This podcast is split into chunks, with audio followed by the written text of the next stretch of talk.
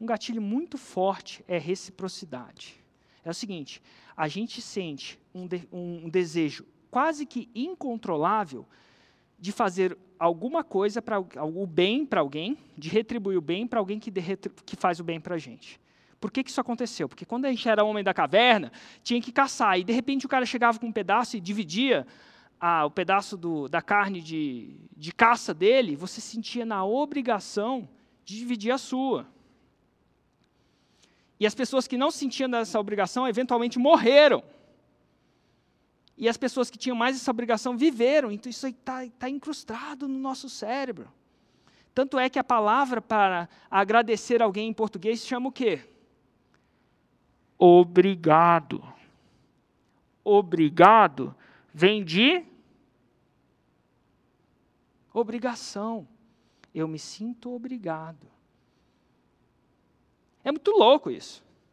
A gente se sente obrigado, isso é, mesmo que não tenha racional, a gente sente uma vontade incrível.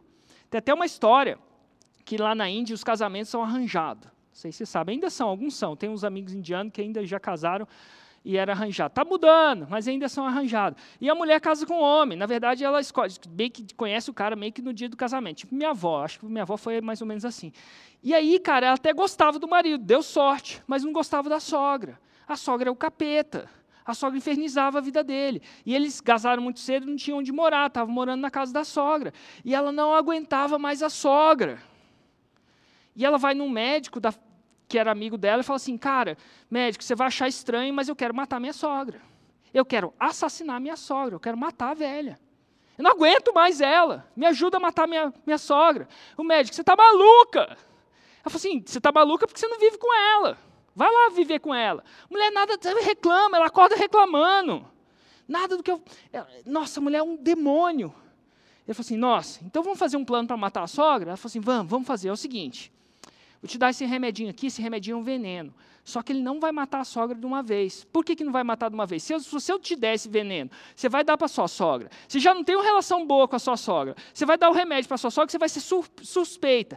A polícia vai chegar, vai te interrogar. Adivinha quem ela vai chegar? Vai chegar em mim, que é o médico que deu veneno. Afinal, você não sabe fazer veneno. Ele falou assim, nossa, você é inteligente, né, médico? Ele falou, sou inteligente. Então, esse remédio vai matar a sua sogra devagar. Você vai botar uma gotinha no, no chazinho dela por dia, e depois de, não sei, um mês, dois meses, não sei ao certo tempo, a mulher vai morrer devagar. Ela, porra, cara, que plano massa, beleza, me dá aqui. Ela falou, não, não, vai com calma. Nesse meio tempo, você tem que fingir que você gosta da sua sogra. Porque se você não fingir que você gosta da sua sogra, você ainda vai ser a primeira suspeita. Você consegue fazer isso? Ela falou assim: consigo. Ela pega o remédio de veneno, vai lá e todo dia batia no chá da vozinha. Vozinha, indiano adora tomar chá com leite, acredite ou não. Um dia você foi lá, ele adora. E todo dia ela começou a tratar a véia de um jeito que ela nunca foi tratada. Todo dia ela fazia tudo de bem, porque ela estava querendo matar. Estava tava com o sangue no olho, querendo matar a mulher, todo o plano dela. Começou e todo dia pingava, e pingava, e pingava, e tratava ela mais. Sabe o que começou a acontecer? A sogra começou a tratá-la bem. Pô, essa mulher só me trata bem.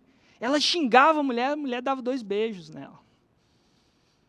Começou a tratá-la bem. Depois de um, dois meses, ela volta no médico. O amigo dela, pelo amor de Deus, a gente tem que parar isso. Ele falou assim: por que você não queria matar ela? Ele, não. Ela, na verdade, é uma mulher boa. A gente é super amiga agora. Ela só faz o bem para mim me dá o antídoto. E o médico fala: não tem antídoto. Quando você me pediu o veneno, é veneno. A mulher vai morrer. E ela começa a chorar. Começa a chorar porque tinha feito uma injustiça, porque ela não era pior assim. E quando ela começa a chorar, o médico começa a rir. Ri, não consegue parar de rir. Ela falou assim, o que, que você está rindo? Eu vou matar uma mulher, e a mulher é minha amiga, ela é uma pessoa incrível, eu não conseguia ver isso, agora eu consigo ver. Eu falei assim, eu estou rindo porque eu não tava, te dei remédio nenhum, te dei água com açúcar. Na verdade, você não estava matando a sua avó. Ah, sua, sua sogra. O que, que essa história tem a dizer? As pessoas, por mais que você odeie uma pessoa, a gente sente uma vontade incrível de retribuir se alguém convida o seu filho e faz isso de forma íntegra, para a festa do aniversário dele, você quer convidar essa pessoa. Experimenta convidar alguém, o seu vizinho, para jantar. Experimenta fazer um bolo por semana e dar para o seu vizinho se ele come bolo. E só espera.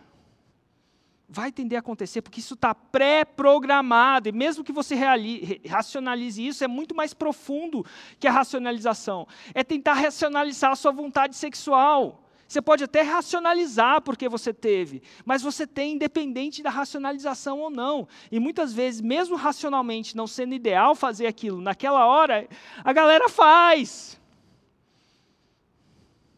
Porque é mais profundo que a racionalização. Reciprocidade é um gatilho mental muito poderoso.